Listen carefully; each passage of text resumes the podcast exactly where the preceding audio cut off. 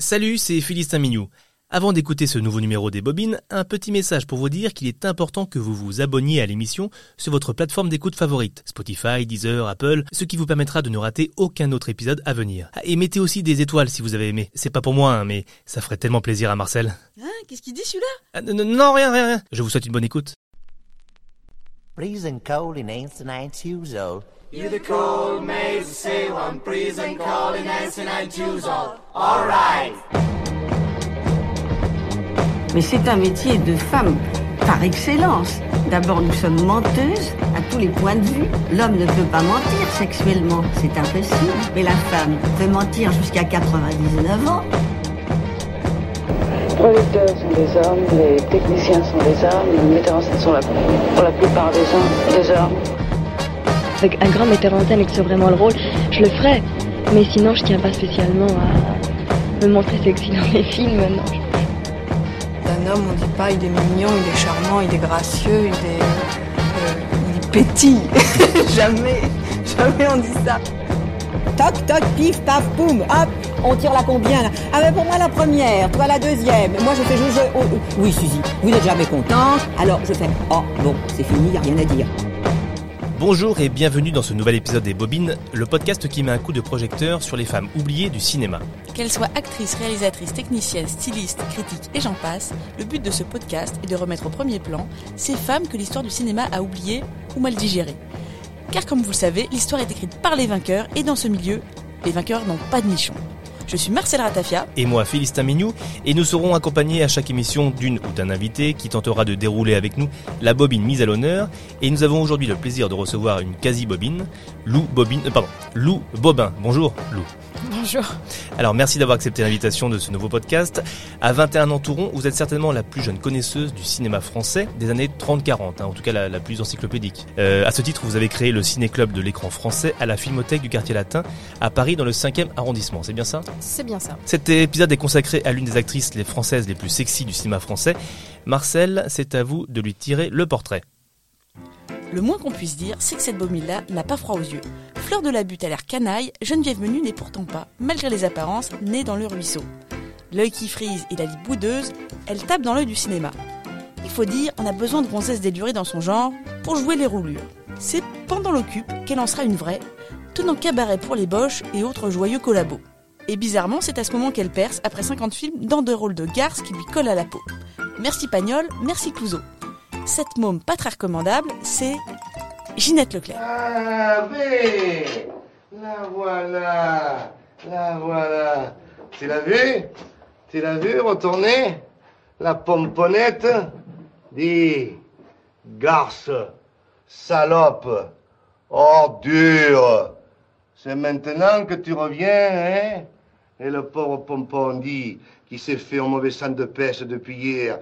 Il tournait, il virait, il te cherchait dans tous les coins. Il était malheureux comme les pierres. Et elle, pendant ce temps-là, elle avait suivi son chat de gouttière.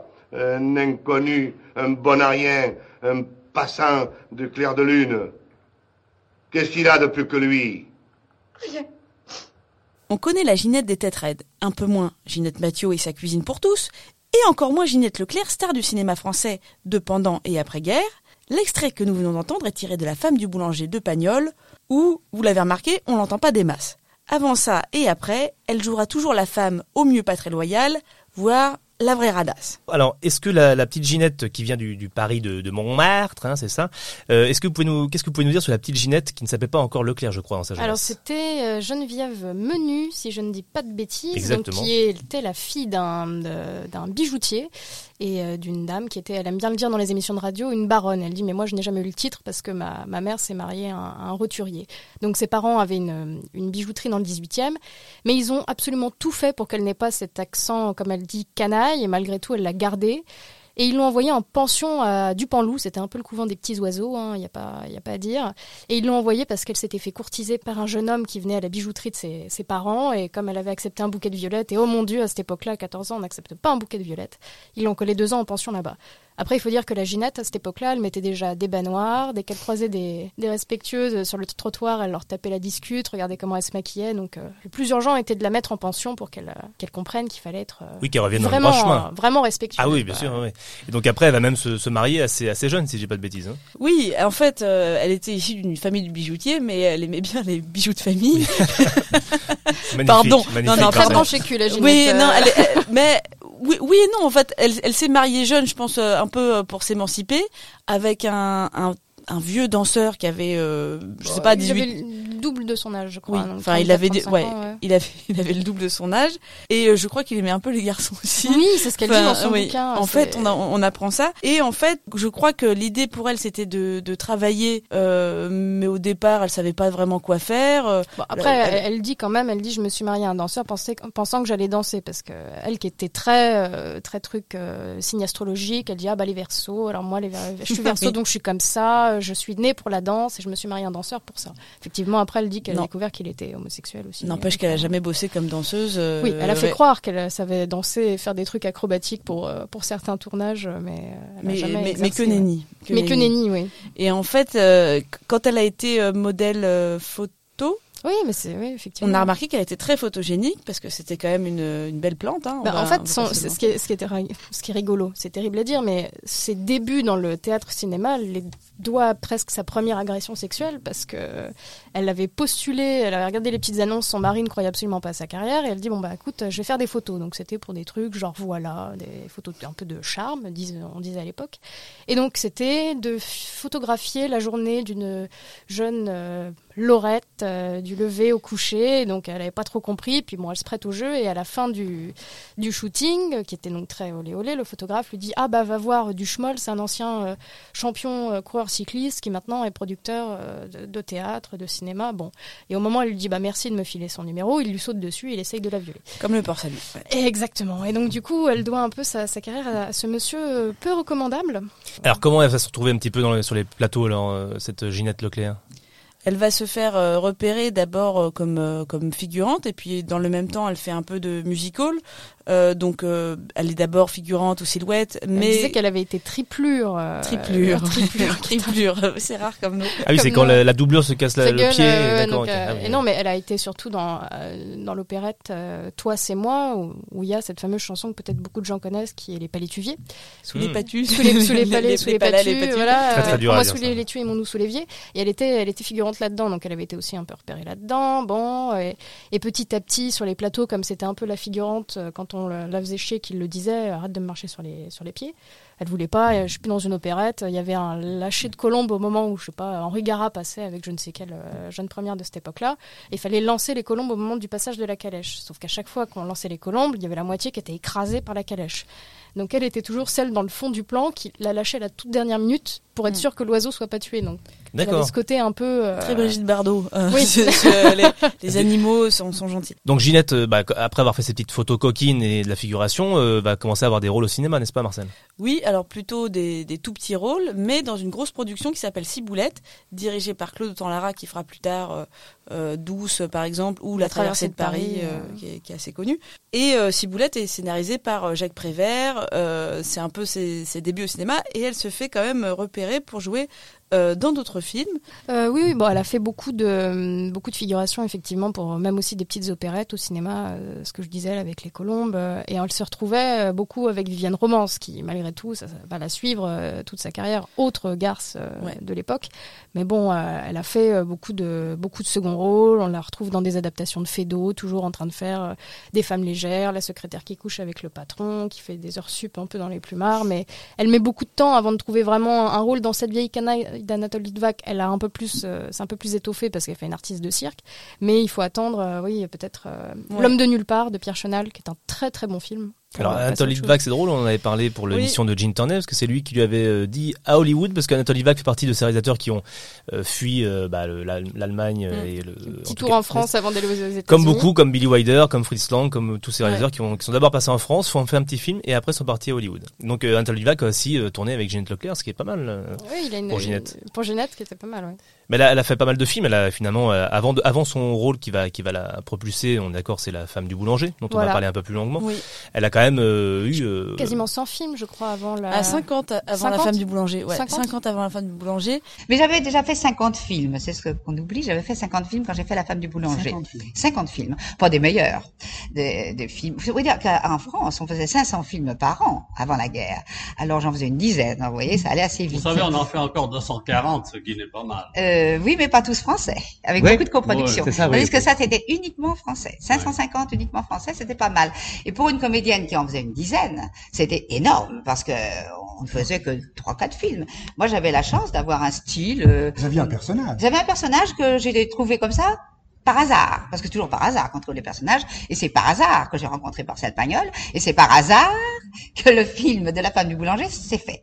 Et elle a tourné aussi en Allemagne, puisqu'à l'époque, euh, souvent quand un film marchait bien en France, on, on tournait une autre version. Enfin, il y avait une, il y avait une grosse collaboration, si j'ose dire, après cinéma français et allemand. C'était avant, c'était Et, avant. et d'ailleurs, elle avait, elle avait remarqué à l'époque, enfin, c'est là où elle a rencontré, par exemple, Arletty, euh, Jean Gabin, qui tournait aussi euh, à Oui, Berlin. parce qu'il y avait, les- il y avait ce qu'on appelait ouais, les, les versions multiples. Oui. Tous les Français se retrouvaient à la pension, euh, pension impériale. Strasse, ouais. Voilà, et donc euh, les, les films, il n'y avait pas de doublage, pas de sous-titres. Donc euh, quand ils faisaient un film, il y avait souvent donc fran- français, allemand, et après une version anglaise ou espagnole, ça, ça- Italienne. italienne, ça variait. Alors Mais des fois c'était avec les mêmes acteurs, des fois c'était avec des acteurs différents. Alors souvent les premiers rôles euh, restaient et après euh, ça changeait. Il y a un film qui est très drôle pour savoir qui est l'Atlantide de, de Pabst où il y a la version française avec Pierre Blanchard et Brigitte Helm et après Brigitte Helm reste dans tous les autres films. Mais il y a une scène d'amour qui dans la scène euh, dans la version française dure 7 minutes avec Pierre Blanchard qui lui plotte les seins, la Antinéa, mon dieu, elle est magnifique. Et quand on passe à la version allemande, la scène fait plus que 4 minutes. Et quand on passe à la version anglaise, elle fait 1 minute 50. Et il n'y a même pas de bisous, il n'y a rien. Donc ce qui est intéressant avec les versions multiples, c'est de voir le traitement aussi des scènes d'amour. Mais donc, euh, Ça veut dire que la- la- l'actrice reste sur le plateau et on change le comédien. on change le comédien, ouais. D'accord, ok. Et les plans étaient faits souvent avec les mêmes techniciens. Et c'est pour ça qu'à cette époque-là, il y avait beaucoup de figurants qui, eux, restaient pour tous les films parce qu'ils n'avaient pas de ligne de, de dialogue. Et euh, que la Ginette était dans les, dans les parages, euh, dans les studios de la UFA. Et effectivement, elle a, elle a fait beaucoup de figurations et en fait, elle va être remarquée dans La femme du boulanger. Oui. Alors d'abord dans Prison sans barreaux. Euh, Pour moi, Lord, c'est l'homme de nulle part, quand même, de Chonal, où Ouais. elle a un rôle assez important. Mais Euh, disons que dans ses mémoires, etc., elle va surtout parler de Prison, Prison sans sans barreaux, barreaux. parce que c'est euh, un film de Léonide Mogui qui a notamment euh, réalisé Le Déserteur, enfin, grand réalisateur qui a- L'équivalent du Douglas Sirk français, on peut dire. Oui, euh, oui, oui, près, très très fort pour les mélos. Et là, c'est un film sur euh, des, des jeunes filles euh, mineures en, en, En en prison. prison. enfin en détention. Et elle, elle joue évidemment la rebelle, un peu euh, gouailleuse, euh, qui dit merde à tout le monde, etc. Et là, elle va vraiment se faire repérer. Par ailleurs, elle est amie, amie, plus ou moins, avec euh, Rému au théâtre, à la, à la scène. Et c'est ça qui va faire euh, un peu le déclencheur pour, Pour, euh, pour aller la- tourner chez Pagnol. Ce qu'il y a avec Prison sans barreaux, elle le dit aussi, j'ai déjà évoqué plutôt à Viviane Romance, parce qu'il y avait, si on veut, trois grandes garces dans le cinéma français. Il y avait Mireille Balin qui était la plus flamboyante, la plus, la, pour dire, la, la garce vraiment qui avait du pognon. Après Viviane Romance qui était sur le milieu du pavé, et tout en bas il y avait Ginette qui était bon un peu euh, vraiment avec les détritus quoi. Et pourtant c'est celle qui a le plus de charme je trouve. Et mais elle dit à cette époque-là elle était vraiment en rivalité avec Viviane Romance, bien qu'elle ne se détestait pas. Et elle dit Prison sans barreaux ça m'a enfin placée en tant que comédienne. On m'a reconnue euh, pas uniquement pour ma tronche mais pour mon talent. Et pour la femme du boulanger, euh, donc effectivement Pagnol la voulait euh, énormément et on en parlait avec Marcel avant le début de l'émission. Ginette Leclerc, c'est quelqu'un quand quand on lit ses mémoires et les différentes choses qui ont été écrites, qui raconte toujours la même histoire. C'est pas ces comédiens qui racontent 20 000 anecdotes avec plein de péripéties. Et le truc qui revient le plus sur la femme du boulanger, c'est Marcel Pagnol. Oh, ce qu'il était radin. Ouais, il avait l'air gripsou à souhait. Ce qui est étonnant parce que pour la femme du boulanger, au départ, il voulait John Crawford. Mm. Euh, John Crawford, la grande star américaine, j'imagine avec le Je la vois Rému, pas du le, tout le, co- le cocktail détonnant. Pour un radin, c'est compliqué d'avoir John Crawford en plus. Oui, hein, oui, en plus, bah, il l'a pas eu, euh, en fait. Mais après, c'est un peu, l'idée, c'était d'avoir une, euh, une femme qui n'était pas trop là. Et donc, il lui proposait un petit cachet, elle, euh, qui était assez branchée euh, pognon quand même. Oui, elle lui a dit, dit, bah hein. non, j'ai été payé le double pour Prison sans barreaux, c'est mort. Et euh, il a dit, ok, bah dans ce cas-là, euh, on fera comme si elle était pas là. Puis il faut dire aussi qu'au départ, le film, donc, il a été quand même, Pagnol reconnais pas toujours, écrit pour Rému, mais comme il s'engueulait tous les quatre matins avec Pagnol, euh, il a dit bon bah je vais prendre Henri Poupon, qui était un autre acteur méridional euh, Ouais. de l'époque, mais qui était pas du tout connu, euh, enfin dire du grand public autant que Rému. Et donc la Ginette, quand elle a fini par accepter et dire bon ok je prends, je crois que c'était 25 000 francs à l'époque, elle dit ok je prends 25 000 francs ancien. Donc du coup elle accepte et puis lui dit bon bah voilà ça serait avec Henri Poupon. Elle dit oh merde j'ai quand même pas accepté un cachet de, de misère pour en plus ne pas tourner avec Rému. Et donc elle a appelé Rému au Fouquet's parce que c'était son, son QG. Il lui a dit bah là je vais faire le film avec Henri Poupon et Rému lui a dit ah mais comment tu vas pas faire un film avec un 27e rôle? Mais c'est n'importe quoi et donc euh, finalement ils ont fait le film ensemble mais Ouais. elle a gardé un petit Et le pauvre Henri Poupon s'était fait changer toutes les dents. il s'était fait limer les dents hein. Pour le Tout- rôle? Toutes les dents pour le rôle. Il avait pris des cours en boulangerie, il y, il y croyait à mort et en fait euh, personne n'a jamais parlé. Ah, il a suivi un peu la méthode américaine. Oui, euh, d'accord. c'était l'acteur studio, ouais. l'actors studio. Faut jamais, L'acteur de ouais, faut être sûr de son coup quand on fait ça, bien sûr.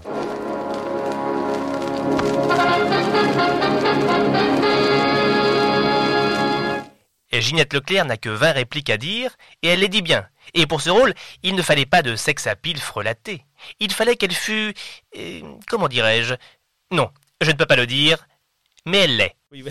Comme on a pu l'entendre, effectivement, euh, Ginette Leclerc va euh, incarner le, comme vous l'avez dit tout à l'heure, Lou, la garce, euh, comme notre actrice.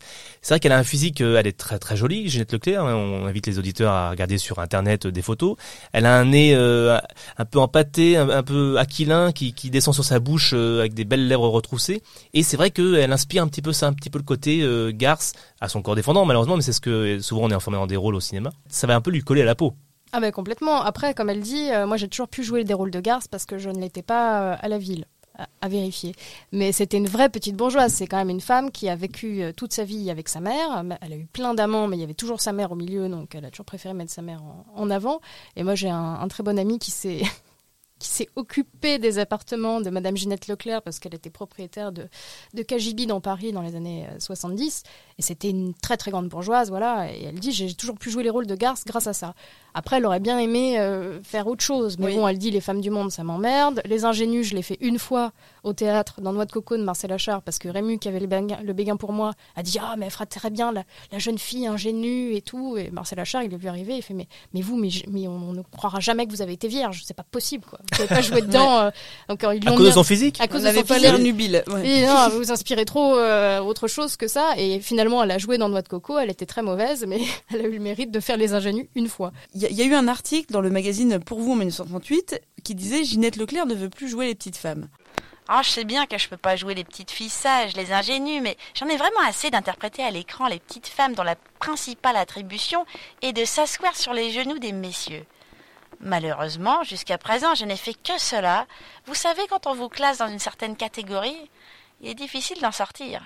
Euh, or, c'est un emploi qui était quand même assez récent puisque euh, elle avait des prédécesseuses, prédécessrices. Je ne sais pas. Des femmes avant elle, en tout cas. Il y, a- deux actrices qui, qui ont un peu euh, ma- marqué euh, le côté euh, petite femme euh, si- euh, avec le petit foulard, euh, la cigarette au bec, euh, le rouge à lèvres et les, les bas coutures. C'est Gina Manès et Colette Darfeuille. euh, qui sont contemporaines mais euh, un peu plus âgées que Ginette Leclerc, mais c'est en fait Ginette Leclerc qui va vraiment avoir euh, un certain type, c'est-à-dire pas la vampe euh, comme Mireille Balin, qui était très sophistiquée, qui était ancienne mannequin, euh, qui portait très bien les vêtements couture, etc. Pas non plus comme euh, Viviane Romance, qui avait un côté peut-être plus complexe, euh, peut-être euh, une romance pour situer voilà, la, la belle équipe. euh, La Belle qui Équipe, est, par exemple, euh, cas, Panique de Duvivier. Euh, un côté euh, fille du, du peuple, mais, mais avec un peu, un peu de classe, dirons-nous quand même. euh, oui, un peu plus de classe que n'a pas euh, Ginette Leclerc, qui fait un petit peu cheap. Alors euh, que à la ville, c'est peut-être la plus bourgeoise de- des Oui, trois, ce qui, est très, ce qui est très rigolo. Peut-être qu'Arletty est la synthèse un peu de ces trois femmes. euh, Enfin, je sais pas si on peut, on peut le dire comme ça, mais c'est vrai qu'elle reprend vraiment du. Elle a vraiment un côté euh, Gina Manès, notre, euh, notre Ginette Leclerc, Oui. parce qu'il y a la, la coupe de cheveux, euh, qui est aussi un peu celle de, de Kiki de Montparnasse, à une époque, la dans petite les. frange, ouais. La petite frange, et dans les magazines, ça devait être dans- pareil dans un pour vous. euh, très bonne littérature par ailleurs, avec tous les potins de l'époque, qu'il avait qualifié de la nouvelle Louise Brooks à cause de la frange. Ouais. Louise Brooks, euh, dans Loulou de, De Babs, c'est ça? C'est ça. Donc, euh, image absolue de, de la garçonne. Donc, non, non, c'est. C'est très particulier. Et elle dit vraiment qu'elle a créé un emploi parce qu'elle est venue avec sa personnalité et qu'elle n'a pas fait comme beaucoup de comédiennes de l'époque de se dire bon, je vais me plier à ce que dit le, le metteur en scène. Quand ça la faisait chier, elle le disait tout de suite. Oui, puis elle, elle a quand même aussi une espèce de modernité. Quand, comme on l'a dit, elle vivait avec sa mère. Elle avait l'air d'être, euh, de, de, bah, comment dire, de s'émanciper un petit peu de, des conventions, de, de devoir se marier, etc., etc. Elle avait pas d'enfants, tout ça. Bon, on est d'accord. Elle était assez moderne Non, finalement. non, et puis en plus, c'est pas ce, elle avait pas le discours de certaines actrices qui disaient ah non, moi j'ai, moi j'ai pas d'enfants, j'ai pas le temps. Elle disait clairement, moi si j'avais des enfants, alors déjà j'ai pas trouvé le mec avec qui faire des enfants qui soit capable d'assumer cette position. Et elle dit moi en tant qu'actrice, je suis tout le temps barrée, ça serait invivable pour un môme. Elle a pas ce côté, euh, les enfants, euh, ça, pue. C'est juste d'un point de vue responsabilité, ça n'entre pas dans mon, dans mon emploi du temps. Et peut-être ce qui est plus original, c'est son côté. euh, euh, je, je suis intéressée par le milieu de la prostitution.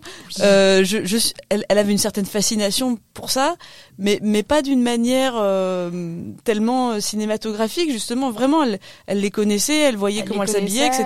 bah, Et, ce qu'on euh, disait ouais. étant, étant petite. En fait, elle, euh, ses premiers. C'est ses amis. C'était ses amis. À 14 ans, euh, elle, elle s'habillait comme les prostituées parce qu'elle était fascinée par euh, tous, les, tous les codes en fait de ces femmes-là. Et elle raconte dans les années 60, elle dit ah, bah, quand je les croise, tout de suite elle me tutoie parce qu'en fait elles sont persuadées que je suis une ancienne Mm. du milieu. Oui, alors exactement. C'est Une collègue. c'est une ancienne collègue. Et ils font alors Ginette, comment ça va pour toi en ce moment? Ah bah moi pas terrible, je tourne pas. Elle dit ah bah nous aussi là depuis la télé, euh, les hommes sont chez eux le dimanche. Ah la Leclerc Donc la petite Ginette, hein, après la femme du boulanger, euh, notamment, et euh, prise dans son barreau, va commencer à être de plus en plus visible. Et il va se passer une chose euh, en France, c'est la Seconde Guerre mondiale. Enfin, c'est pas qu'en Mhm. France, hein, d'ailleurs c'est mondial, donc c'est dans le titre. Euh, et donc pendant cette Seconde Guerre mondiale, en France, euh, eh ben, il va quand même y avoir des, des films qui vont se tourner.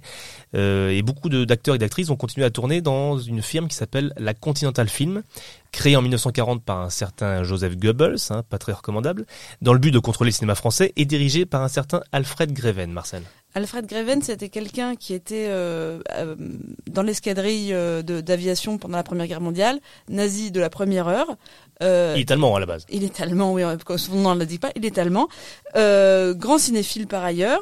Et euh, il, a, il a comme mission par Goebbels de faire des films pour distraire les Français, pour ne surtout pas leur parler euh, de politique, euh, de problèmes, etc.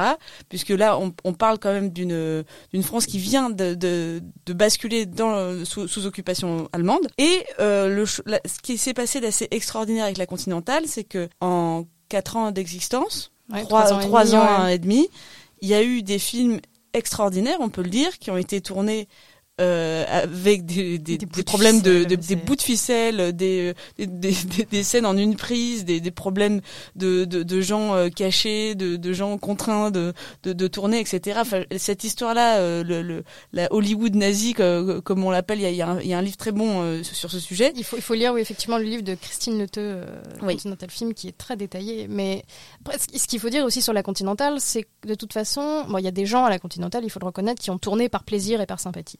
Mais quand la Continentale a été créée en France, euh, en gros, l'histoire, c'est euh, Alfred Greven va euh, chez Maxim's au début de l'occupation, il croise Pierre Blanchard qui était là, qui par la suite a été un très grand résistant dans le cinéma français et président du, comité de libération euh, dans le cinéma à la fin de la guerre. Et donc il dit voilà, moi je lance euh, la Continentale, il me faut un responsable pour le cinéma français. Et donc à cette époque-là, le, le nom de Raoul Ploquin est évoqué. Donc Raoul Ploquin va diriger le cinéma français.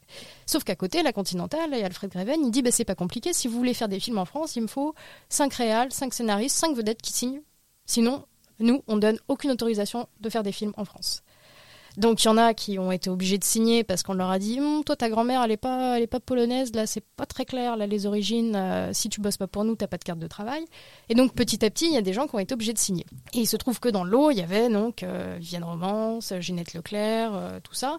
Et les films il faut le dire sur une quarantaine de films il y en a peut-être 20 qui sont quand même des putains de chefs-d'œuvre. Enfin c'est, Ouais. là, on parle de euh, l'assassin habite au 21, la main du diable, l'assassinat du Père Noël, enfin Père Noël, les inconnus dans la maison. Les inconnus dans la maison, c'est extraordinaire quand même de voir euh, tous les bons films qui ont été tournés. Alors l'idée c'était au départ de sélectionner des, des réalisateurs connus, mais Greven, je pense qu'il rêvait d'avoir euh, Renoir, euh, Duvivier, euh, René Clair, mais ces gens étaient partis depuis longtemps. Et euh, finalement, il a eu euh, Clouseau, Decoing, euh, Autant Lara. et Autant Lara euh, autant Non, Lara- euh, pas, pas la Continentale.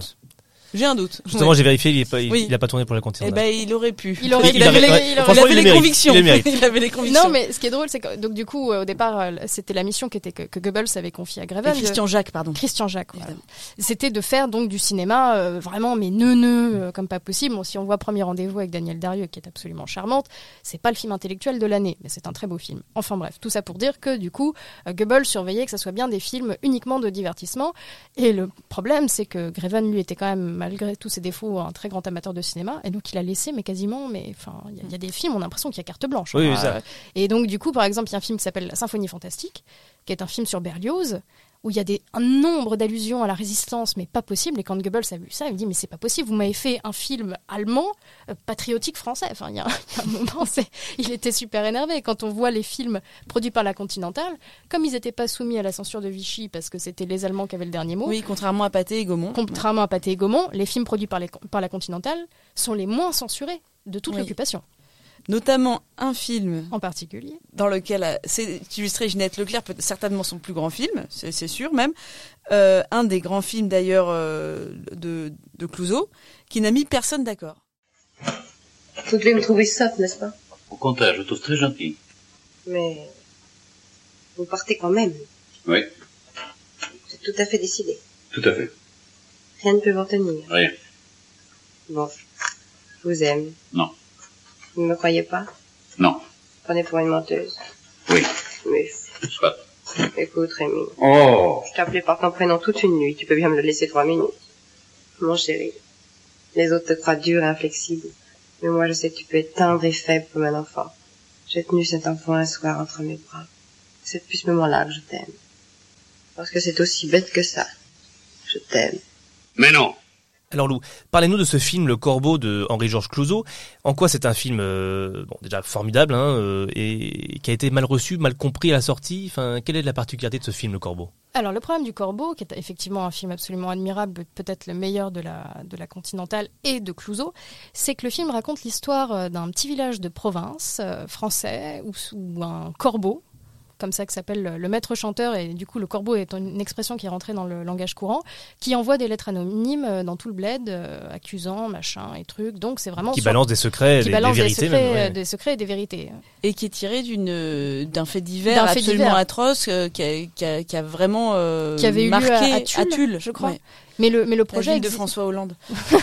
au passage. Aucun lien. aucun. Ouais, aucun lien. Euh, non, mais c'est vrai que c'était effectivement tiré d'un fait divers, et puis il était sur le coup depuis, je crois, 36 ou 37 pour ce scénario-là. Et donc, quand le film euh, est sorti, donc non seulement le film est absolument génial avec une pléiade d'acteurs incroyables, dont le sublime et magnifique Pierre Freinet, Ouais. nous le dirons jamais assez. Et euh, le problème, c'est que quand le film est sorti, en fait, il n'a plu absolument à personne. C'est-à-dire que euh, La Résistance a écrit dans les lettres françaises le premier numéro de l'écran français. Mon ciné-club ne vient pas de nulle part. Euh, mais là, je suis pas d'accord avec l'article. Il a écrit un article en disant que Le Corbeau était un film qui était à la gloire de la dénonciation, qu'il avait été projeté en Allemagne sous le titre euh, Un petit village euh, français. Typique, oui. oui. Typique. Alors, ce truc est absolument faux. Ça a été vérifié. Ça n'a jamais été projeté en Allemagne. Les Allemands ont trouvé ça trop horrible pour le montrer aux Allemands. Enfin, voilà, bref. Et à côté, la censure vichiste a dit Mais mon Dieu, mais c'est atroce. Et les Allemands. Enfin, personne n'était d'accord. Tout le monde a détesté le film. Les uns trouvant que ça faisait l'éloge de la dénonciation. Les autres en disant leur expliquez pas trop que c'est mauvais. Enfin, Et les Allemands étaient très déçus parce qu'ils avaient l'impression qu'on n'encourageait pas les Français à envoyer des lettres de délation, Non. ce qui malheureusement était quand même le cas. Ils étaient tout à fait encouragés à le faire. Oui, ils n'ont pas eu besoin des films pour, le- pour le Non. faire, hein, les Français. Voilà, c'est ça qui est bien. Il y a eu un accueil très très étrange sur ce film et c'est à cause de ce film que Clouseau a été interdit de tourner pendant trois ans euh, à la Libération. Euh, Freinet aussi a fait un peu de tôle. Enfin, tout le monde y est passé hein, de ce film. En tout cas, on vous conseille de voir le, le Corbeau, c'est magnifique. Revenons à Ginette, dedans, elle est, elle est aussi, c'est un de ses rôles les plus marquants euh, dans ce film, non? Ah bah oui. C'est un rôle tout à fait euh, inhabituel, on peut dire. Euh, elle joue une femme euh, handicapée. Elle est, elle est, elle est Boiteuse. boiteuse. Ouais. Elle est malade. Enfin, on sait, on sait pas très bien ce qu'elle Elle a. fait croire qu'elle est malade. Elle est un peu érotomane. Elle a besoin qu'on s'occupe d'elle. Et en fait, on a l'impression que c'est une grosse vislarde. Et en fait, euh, c'est plus compliqué que ça. Et, et c'est vraiment un rôle où elle s'illustre, je trouve, elle est assez inoubliable dans ce film. Beaucoup plus que dans La femme du boulanger. Ouais, mais Euh, c'est- c'est- parce qu'elle dégage quelque chose de, vraiment euh, de, de tout à fait nouveau et puis elle le dit même euh, toutes mes mauvaises habitudes enfin, elle s'est très bien entendue avec Clouseau qui quand même est réputé pour avoir torturé Mm. ses acteurs même Bernard Blier disait il m'a mis une baffe mais bon je l'ai mérité Euh, enfin c'est c'est très étrange hein, Clouseau c'est un réalisateur que j'adore mais parfois ça pique enfin bref en tout cas Ginette Leclerc a dit mais je n'aurais pu tourner toute ma vie qu'avec Clouseau parce qu'il a réussi à me dépouiller de tout mes tics. Bon, il me dragouillait un peu après Ginette, t'as toujours l'impression que tout le monde Oui, veut lui sauter bon, dessus, bah. donc voilà.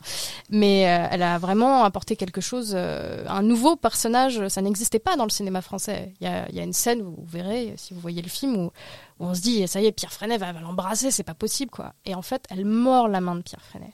Et c'est sexy. C'est ultra Ah érotique. c'est tendu. Tout, tout ça parce qu'à l'époque, la femme de Pierre Freinet avait dit, ah, il y a une scène d'amour là-dedans. Yvonne Printemps a dit, c'est hors de question que la Ginette, elle embrasse mon mari. Enfin, son mec. Et donc, du coup, elle a déchiré la page et ils ont dû trouver un subterfuge. Mais ce qui est intéressant dans les films de Ginette Leclerc, c'est que les titres qui reviennent le plus, donc La femme du boulanger, Le corbeau et L'empreinte du dieu. Alors ça, l'empreinte du dieu. L'empreinte du dieu L'empreinte du dieu, c'est cité dans sa filmographie comme étant un, un super chef-d'œuvre. J'ai eu la chance de le voir deux fois à la Cinémathèque il y a, a 3-4 ans. Bah, je comprends pas je comprends pas trop pourquoi. Mais pourquoi vous l'avez vu deux fois, là Parce qu'il y a Pierre Blanchard dedans, alors je voulais D'accord. pas le louper. Elle est fan, elle est fan de Pierre Blanchard. Fan Elle, elle en de parle Pierre beaucoup. Blanchard. Non, non, mais bon, c'est vrai que pour le coup, si on devait vraiment garder qu'un film, ça serait, ça serait Le Corbeau, qui lui a causé pas mal d'ennuis à la Libération.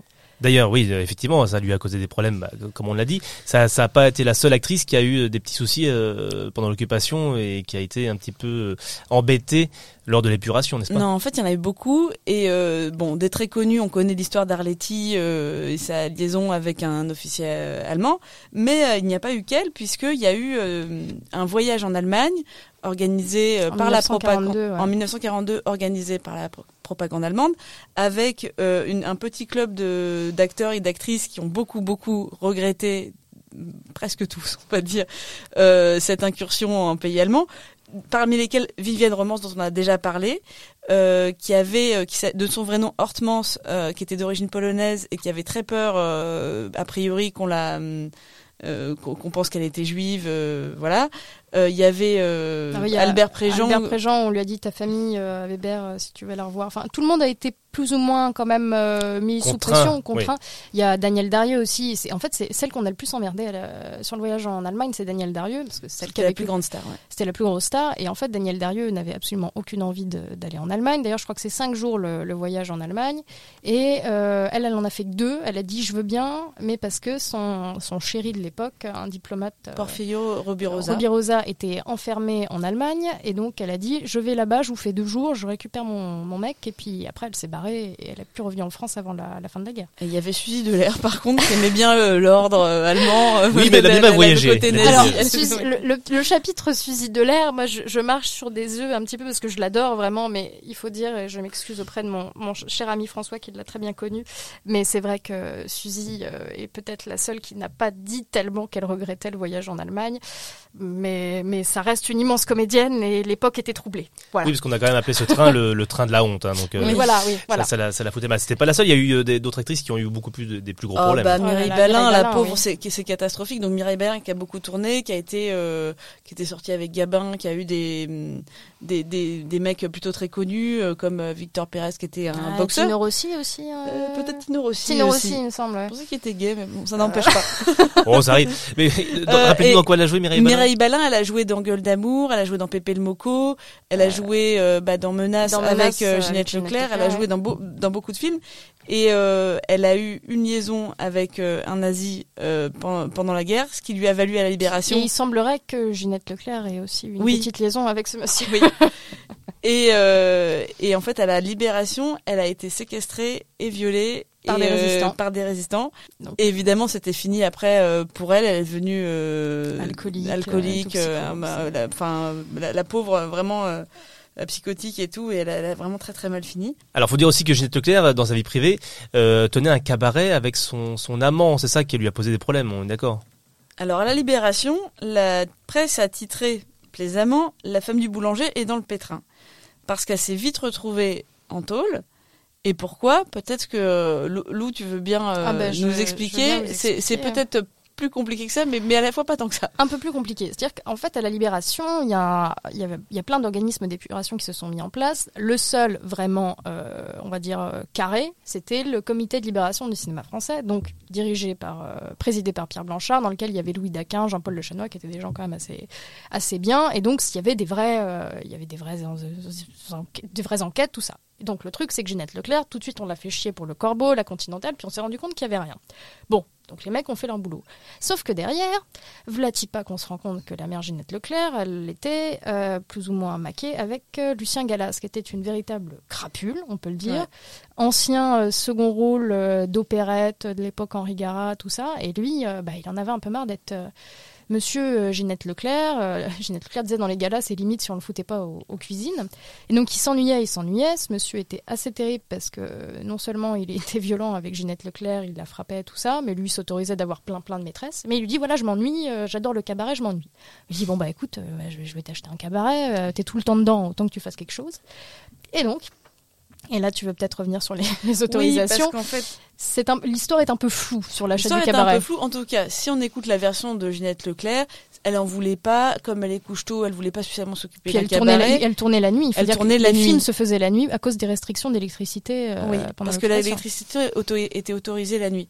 Mais Ginette, Leclerc, en fait, elle a dit, il y avait cette histoire de cabaret, euh, Lucien Gallas s'est dit, c'est un bon coup à faire, et elle prétend que un jour où elle était malade, Qu'elle il lui a fait fièvre. signer les papiers, mais que un peu comme euh, la révocation des dites Nantes, elle a pas, elle a pas trop su euh, ce qu'elle ce qu'elle Qu'est-ce qu'il signait, et puis elle avait pas compris qu'elle était sur le sur le bail en gros. Euh, mais euh, Parce qu'il lui a dit voilà, moi je n'ai pas de nom, toi tu en as un. euh, donc mais ça il avait mieux. demandé en fait qu'elle aille voir Greven Hum. pour avoir Ah, cette autorisation parce qu'on n'était pas autorisé à ouvrir un cabaret comme ça. euh, Et puis il faut dire un, un truc, c'est qu'à l'époque, il y avait, elle le raconte dans plusieurs interviews, il y avait Clément Duhour qui par la suite, enfin qui était un comédien, producteur, pas très très connu. Lui avait un cabaret à côté et euh, à l'époque donc couvre-feu et il, fer- il fermait à 22h30. Sauf qu'elle, elle a eu une autorisation qui lui permet de fermer, à, permettait de fermer à 5h du matin. Ce qui ne se voyait jamais en fait à Paris, euh, sauf dans les coins vraiment très boche boche, dirons-nous. Donc, Oui, puis là, dans ce club, ils vont surtout recevoir beaucoup de gens euh, c'est surtout le problème. euh, Gestapo, le- les, les gens du, de, la rue Lauriston, Bonnier Ouais. et Lafont, enfin bon, la totale quoi, les, les, les, les nazis. Et en fait, elle, elle dit, c'est à tout péter, j'ai dîné là-bas dix fois, euh, j'y allais pas la nuit parce que euh, de toute façon euh, Je je tournais, ce qui est peut-être euh, crédible, mais à un moment donné, elle parle dans, dans un entretien qu'elle a donné euh, en, en 90, elle, elle dit alors euh, ce qui se faisait beaucoup là-bas c'était le marché noir. Euh, mais il y avait que du caviar. Enfin, quand j'envoyais ma bonne chercher une, une boîte de Fayot, en fait, euh, il y avait que du caviar. Alors je prends ce avait. Mince. Euh, Mince, flûte. Non, non, mais c'est vrai que ce cabaret, elle y a, elle y a peut-être pas mis énormément les pieds, mais euh, après elle dit, euh, quand, enfin c'est Jacques Chancel dans Radioscopie qui lui dit, mais vous avez été quand même avec euh, Monsieur Lucien Gallas qui était du milieu. Elle dit, mais quel milieu? Elle dit pour le pour les gens du milieu, c'était un, un chanteur d'opérette de cinéma, et pour les gens de cinéma, c'était un mec du milieu, ce qui fait qu'il était toujours au milieu, quoi, euh, entre les deux, quoi. une, vraie ordure surtout. Mais oui, oui, et c'est pour ça que c'est intéressant de, encore une fois, le parallèle entre la vie de Ginette Leclerc et celle de Viviane Romance, c'est que Viviane Romance s'est trimballé aussi un Lucien Gallas qui s'appelait Georges Flamand. Ouais. Très mauvais acteur. Très très mauvais acteur qu'elle casait dans tous ses films. Il y a toujours Georges Flamand dans un Étrange film. de Monsieur Victor, il y a un rôle pour Georges Flamand, étonnamment parce qu'il est vraiment tout, tout le monde joue très bien sauf lui. Sauf il est très lui. mauvais, Oui, ça, oui. ça, ça saute J'ai- à la gueule. J'ai ouais. eu l'occasion de présenter l'étrange Monsieur Victor pas mal euh, dans, euh, dans la France euh, dans, euh, cette année. Là, je l'ai présenté trois quatre fois et puis à chaque fois le premier commentaire des gens à la suite des débats, c'est oh, Georges Flamand. C'est qui cet C'est acteur? qui Il est vraiment acteur, très mauvais. Ouais. Donc elle a été emprisonnée une fois, deux fois, trois fois, enfin etc. qui a fait un an quand même de un an euh, bout à bout de prison euh, pour finir au mitard. Que, que s'est-il passé euh, Bah, que- le, le truc, c'est comme je disais tout à l'heure, la Continentale, finalement, le dossier Continental a été enlevé assez rapidement. Le problème, c'est que tout son, son nom était écrit sur tous les papiers du cabaret de, de Monsieur Gallas. Et donc, elle a été euh, au Elle dit, je me sentais comme Marie-Antoinette. Il faut dire que ce qu'elle raconte dans ses mémoires est assez trash. hein, euh, Oui, ce c'est- Sur les conditions Sur les conditions. Elle a Ouais. été à Fresnes, elle a été à Drancy. Elle raconte, euh, je crois que à c'est... quatre par cellule avec. Ah, ils étaient à euh, quatre par ouais. cellule et puis elle raconte aussi qu'il y avait, euh, enfin c'était tellement euh, horrible que dans, je sais plus dans quelle prison, je crois que c'était à Fresnes, euh, il y avait des femmes qui devenaient complètement dingues, qui se foutaient à, à poil euh, devant les barreaux de leur cellule euh, pour les mecs euh, qui Pour étaient exciter les condamnés pour à exciter mort. ouais. les condamnés à mort. Et donc ça a fini, ils ont ils ont cloué les, les fenêtres avec euh, du avec du papier journal, et donc elles n'arrivaient plus à respirer. Donc il y avait des punaises. Ça suintait. enfin, elles Elle disait ouais. la seule fois où j'ai failli m'en sortir au niveau des conditions de vie, je crois que c'était euh, une des dernières prisons dans lesquelles elle a été, où la, la chef, on va dire, du, du département, c'était une, une dame, une 45-50 ans, euh, lesbienne, ultra, ultra euh, balèze, euh, qui lui a fait des propositions tendancieuses en lui disant si t'es gentil avec moi, peut-être que t'auras un peu plus que de la soupe au chou, quoi. Donc c'était vraiment un milieu carcéral euh, particulier, quoi. Qu'elle a raconté avec euh, beaucoup de. Enfin, je pense qu'elle avait une très bonne mémoire parce qu'elle avait raconté avec beaucoup de, précision. De précision, et effectivement, les, les versions ne changent pas. Donc voilà, elle, elle finit par enfin sortir de tôle, et le jour où on lui dit, parce qu'on lui a fait le coup trois, quatre fois en disant Madame, ça y est, vous êtes libre, et le jour où elle, elle sort en fin de tôle, le, le directeur de la prison lui dit Écoutez, Madame, euh, surtout, ne dites pas à vos euh, codétenus que vous sortez de prison, parce que vous êtes un symbole dans la prison, donc c'est ça, c'est vraiment pas terrible quoi. Et donc elle sort de la prison et bien sûr au moment où elle sort, tout le monde se rend compte qu'elle n'est pas transférée dans un autre truc euh, et donc euh, il paraît que les détenus euh, ils ont été obligés de les foutre tout au cachot pendant 5-6 jours tellement elle hurlait et tristement, je crois 15 jours, un, mois après la sortie de prison de Ginette, la prison a pris feu et il restait plus personne quoi. Donc, C'était Ouais. assez, mais elle a réussi à, à reprendre sa carrière par la suite parce Oui. qu'elle s'est tournée vers le cabaret. D'abord par le, la, la scène. Alors elle disait qu'à chaque fois qu'elle devait euh, monter sur scène, il y avait un comité d'é- d'épuration de euh, notables euh, de province qui l'attendait et puis qui, qui, l'a- qui l'a jugé. J'ai jamais trop compris ce qui s'était passé exactement. Enfin, Bah, il faut dire que comme beaucoup d'acteurs qui se sont produits après leur, euh, leur incarcération, euh, Pierre Freinet au tête de l'émission Chaudière, euh, quand il montait sur scène, on disait à mort Freinet le collabo et Ginette Leclerc c'est pareil. Dans ses premiers tours de chant, quand elle arrivait à mort Ginette et Oui, il y a- eu un peu de euh, rancune euh, après oui, guerre, oui. ouais. C'est-à-dire que malgré tout, elle avait quand même payé pour un truc qui n'était même pas son affaire, parce qu'il faut dire que le Lucien Gallas, il n'a jamais été inquiété. non, non. Hum, hum. Et après, il est devenu l'homme de main de, je sais De plus quel, Farouk. de Farouk. Ouais. euh, Enfin bref, mais donc elle a repris au cabaret euh, péniblement sa carrière. Euh, donc là, à, à l'époque de la libération, elle doit avoir euh, 35-40 ans À peu près, oui. à, à peu près. Et elle commence euh, une autre euh, carrière, euh, mais finalement toujours un peu, un peu moins la jeune sexy, mais plutôt la femme d'âge mûr, entremetteuse ou.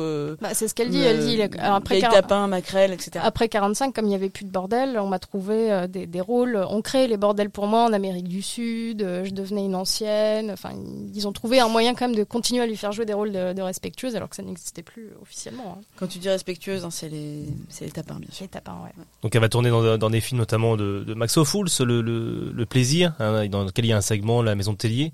Mm. Euh, mais bon, c'est un petit rôle. Donc elle joue effectivement une fille de, de joie, on va dire, d'un bouge. Et euh, mais bon, c'est un tout petit rôle. On Très va la retrouvera film, après dans ouais, très grand film, mais petit rôle en tout cas. Et on la retrouvera après avec Jean Gabin dans, dans Gazoil et dans le Cave sur Rebif, euh, Marcel? Euh, Gazwell. Gazwell, ah, pardon, ouais, oui, c'est français, Gazwell. Français. Gazwell. Alors des rôles, oui, ça fait un peu de peine parce que dans, dans Gazwell ou Cave se rebiffe, elle a une ou deux bonnes phrases, mais c'est quand même plus de la grosse, euh, La grosse figure, ouais. de la grosse figure. Euh, après, elle s'est, euh, elle était pas bégueule parce qu'elle a tourné, bon, elle a tourné beaucoup avec Fernandel. Elle a l'aimait tourné- beaucoup, malheureusement. Ouais, elle avait des, des amis un peu euh, déprimants, genre Tino Rossi Fernandel. Franchement, c'était quand même, il y avait pas de quoi se vanter euh, de traîner avec mais, eux. mais après, il faut dire que c'est quand même une actrice qui a toujours eu euh, effectivement du bagou, euh, et c'est comme ça qu'elle s'est maintenue dans le métier. Enfin, bon, elle raconte dans son bouquin des anecdotes avec des comédiens. On se dit mais c'est pas possible quoi. Euh, Raymond Rouleau, euh, immense comédien, Tout le monde le détestait. euh, qui était notamment dans Le Falbala. euh, il y a un grand truc dans le métier qui est euh, oui moi j'ai un bon profil. Le truc c'est qu'à un moment euh, Raymond Rouleau d'accord il a un bon profil, mais moi aussi j'ai un bon profil quoi. Il dit il aurait été de bon ton que ce monsieur soit galant et me laisse quelques plans. Elle dit on ne peut pas tout jouer de face. Ce pauvre Raymond Rouleau de PQ. À chaque fois que je lis une autobiographie, Oh, il y, a, y a- y a une méchanceté sur Il y a lui. une méchanceté sur Raymond Rouleau. Non, mais c'est vrai qu'elle a côtoyé quand même des- de très grands acteurs. Euh, Il y a Michel Simon. Après, elle, elle dit Ouais. Michel Simon, il sentait pas bon, il faisait le miséreux. Bon, immense comédien, mais, mais quel casse-couille. euh. Ouais. Oui. Ou Pierre Brasseur, le gros goujat. Enfin bon, euh, Ouais, c'est vrai qu'elle elle est pas tendre. loge, Elle est euh. pas tendre avec les autres euh, acteurs. Même euh, Gabin, euh, c'était son pote, mais quand même. Mais par contre, sur les actrices, euh, elle est étonnamment euh, bien, bienveillante. Elle est, elle Ouais. est assez bienveillante et effectivement, bah, le parallèle toujours avec Viviane Romance, elle, elle- elle lui dit mais j'en voulais absolument pas Viviane Romance, qui pour le coup, elle, euh, je ne vous invite pas à lire ses mémoires parce que c'est le truc le plus chiant que j'ai eu de ma vie. Il y a 250 pages, 50 pages sur la, sa carrière de cinéma où elle dit je suis jolie et le reste c'est la restauration de son château en Dordogne, donc je ne recommande pas. Mais elle, elle Ah, est ça m'intéresse, moi je- j'aime bien les restaurations. je, Bah, je je vous le prêterai. je vous le euh, Non, mais bon, enfin, elle- mais sur les actrices, elle a toujours un, un discours, même sur Bardot. Elle n'est pas dans le truc de se dire tiens, Bardot m'a plus ou moins piqué mon emploi. Parce la- que c'est, en plus, elle a une façon de parler. Dans La femme du boulanger, par exemple, fermer les yeux, on croirait entendre Bardot quand même. Mm. Sauf qu'elle le pas- fait mieux que Bardot. pas- oui, mais, mais, mais, mais pas dans le corbeau.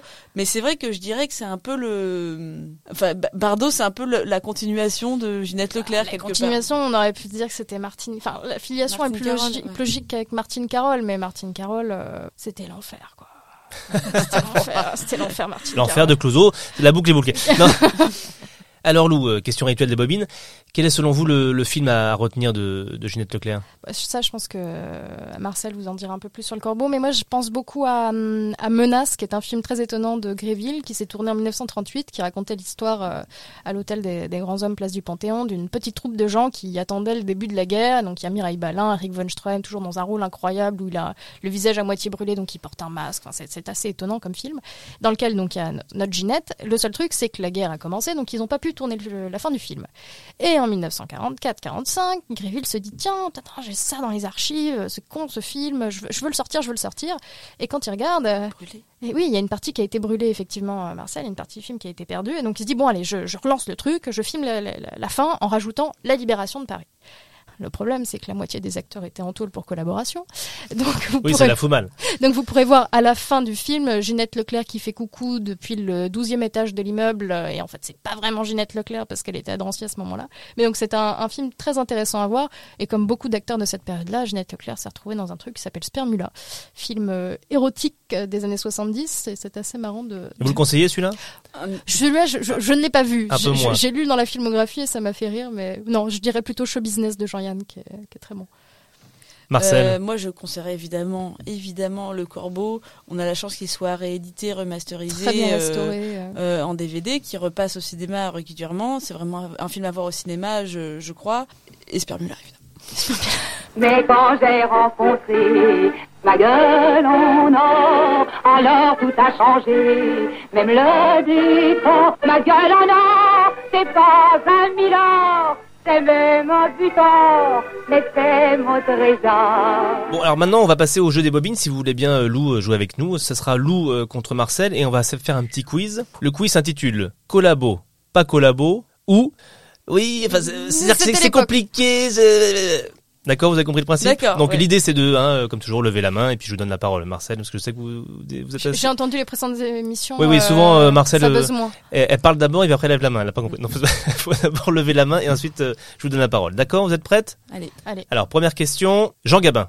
Lou? Ah, pas collabo, euh, Ah, pas- parti pas pas collabo du tout. Bon après c'est vrai qu'il est parti euh, aux États-Unis, mais tourné deux, deux trois deux trois merdes il faut le dire, mais il s'est engagé dans les forces françaises. C'est ça, en euh, 43, il s'engage dans les forces françaises combattantes. C'est- Donc, on peut le dire, pas collabo. Marcel, vous êtes pas sûr, si? Si, si. Si, d'accord, ok, d'accord. pour certains peut-être. Alors, attention, ça fait donc un point pour, euh, pour Lou. Deuxième personne, Pierre Freinet.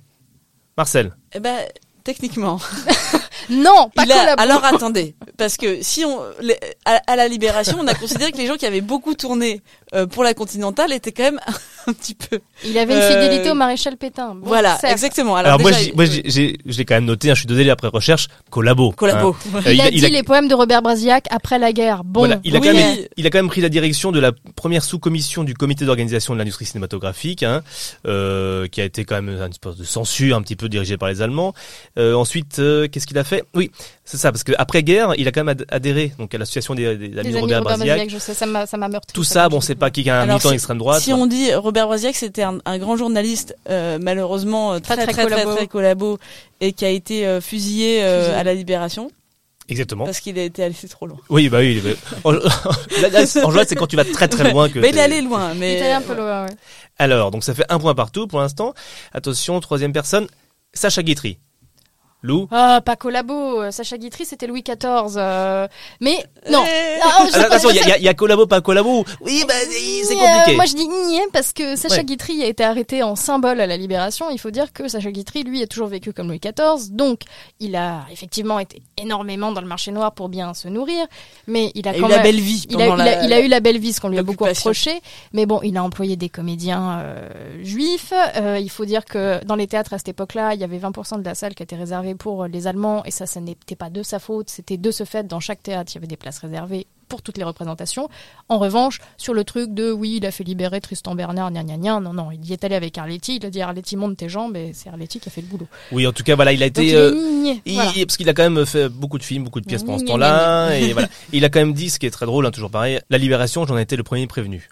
Voilà, c'est toujours bon, c'est toujours un bon. un- Il a fait 60 jours de tôle, ce brave. Bah oui, quand même, quand même. ouais. Donc ça fait deux points pour Lou, un point pour Marcel. Attention, Jean Marais.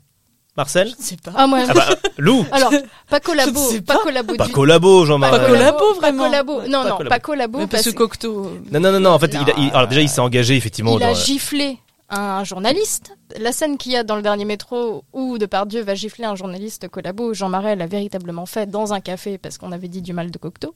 Non, il faut savoir quand même que, que Jean Marais, en plus, euh, euh, effectivement, s'est engagé dans la deuxième euh, DB DB, du, ouais. de Leclerc. Et ce qui est drôle, c'est qu'en plus, il a quand même joué dans L'éternel retour de Cocteau, qui est considéré presque comme un film nazi parce qu'il arbore cette magnifique chevelure blonde. euh, Et les Anglais ont, ont vu ce film, ont, ont vu vraiment le. Ils ont dit c'est regrettable que Cocteau et ses collabor- collaborateurs aient marqué leur œuvre d'une idéologie teutonique aussi voyante une croix gammée. En parlant de ce film. Donc, Ce euh, qui est terrible à l'encontre de Cocteau parce que Et à la fois un symbole de la résistance parce que les gens croyaient voir que euh, l'éternel retour c'était euh, un film sur la résistance. donc, chacun y voyait un peu euh, ce qu'il Bien voulait, mais il faut dire que Cocteau, euh, comme je disais tout à l'heure, Jean Delannoy, il avait caché son film Macao ou l'enfer du jeu, qui est un très bon film avec Mireille Balin et Eric von Stroheim. Le problème, c'est comme Eric von Stroheim était un peu considéré comme un, comme un juif euh, pendant la guerre, les Allemands ont dit on détruit tout, et toutes Mm. les scènes avec Eric von Stroheim, on met Pierre Renoir le frère de Jean Renoir à la place. Et donc euh, Jean Cocteau avait gardé dans sa dans ses archives personnelles la seule copie avec Eric von Stroheim qu'on voit aujourd'hui. D'accord, donc ça fait trois points pour Lou, un point pour Marcel. Ouais. Attention, Robert Le Vigan. Marcel. Ah, je te laisse y aller là. Vas-y. Alors, euh, très pote avec euh, Brasillac. donc collabo, déjà, pas collabo Alors déjà, pote avec acteur Radio de Paris. second rôle de grand talent. Euh, totalement acquis à la cause de Pétain, euh, vraiment fervent admirateur euh, du, euh, du régime euh, De nazi, Petit très, tour très à grand Sigmaringen à la admirateur fin, de Céline. Petit tour à Sigmaringen avant une vie euh, modeste en Amérique latine, comme, Comme certains- par hasard. à l'image de certains nazis. En Argentine. Puisque, voilà. ouais, et personne n'a vraiment revu Robert Le Vigan après la guerre, puisqu'il a échappé à à l'indignité nationale. euh, Oui, on peut même le, qualifier de collabo plus plus. Hein. Je pense que c'est Il vraiment. le- Bah, dire que ce monsieur était quand même euh, très dérangé euh, d'un point de vue euh, psychologique, psychiatrique, et qu'à la libération, euh, des mecs comme euh, Jouvert, Renoir, euh, Arletty ont dit mais il, est, il est- il est fou, c'est pas sa faute. C'est ça. Pas Et sa on faute. l'a, on l'a quand même. euh, cintré, ouais. ouais. Les gens essaient de le défendre un petit peu, mais bon. euh, Mais dans les films, d'ailleurs, si vous pouvez voir Goupil Main Rouge, par exemple, euh, très Ou bon L'assassinat film du avec Père Noël. Du Père Noël, oui. Quai des euh, brumes, voilà. Attention, dernière question. Harry Bor.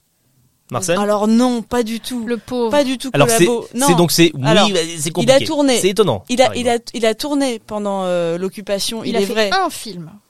Il a fait l'assassinat Père Non, mais je du veux Noël. dire, en, en Allemagne, c'est le seul qui a, fait, qui a Oui. tourné un film en. Allemagne. Alors parce pourquoi, il l'a fait en, avant. pourquoi il l'a fait en Allemagne ce film justement pour ce Le truc, c'est qu'Harry Bor, il était, il était marié avec une, avec une nana euh, qui était Oui. quand même. euh, Rika Radifé, ouais. Voilà, qui était donc avec des origines euh, juives. Et à l'époque, lui, le truc, c'est qu'il s'est dit je vais, contrairement à certains acteurs, je vais faire le maximum pour être copain avec les Allemands. Comme ça, ils vont pas venir m'inquiéter. Et, euh, et donc du coup, bah, finalement, il, donc, il a tourné ce film en Allemagne en se disant c'est horrible, je le fais, comme ça ils me foutent la paix.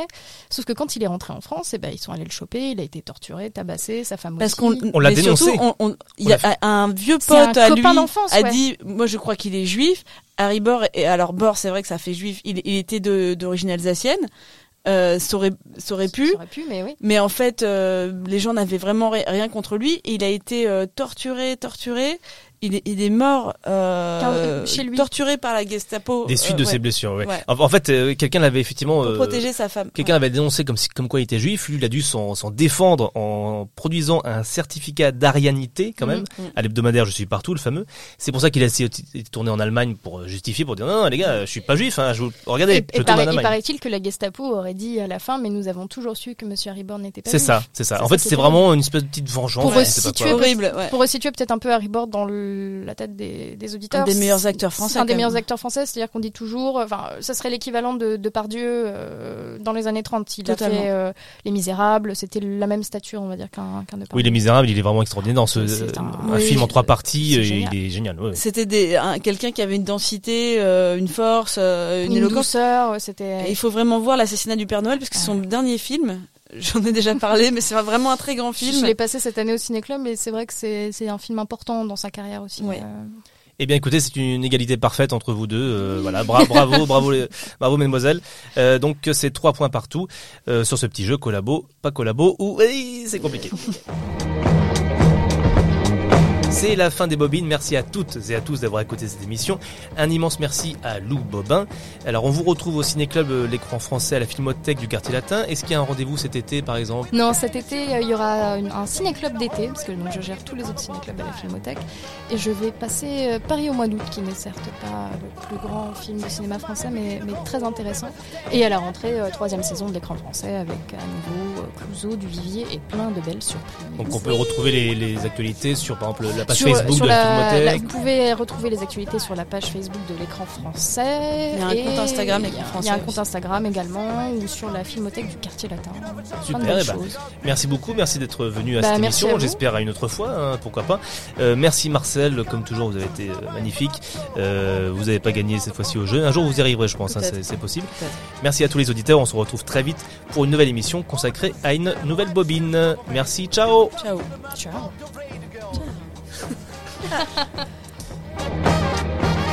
oh, something.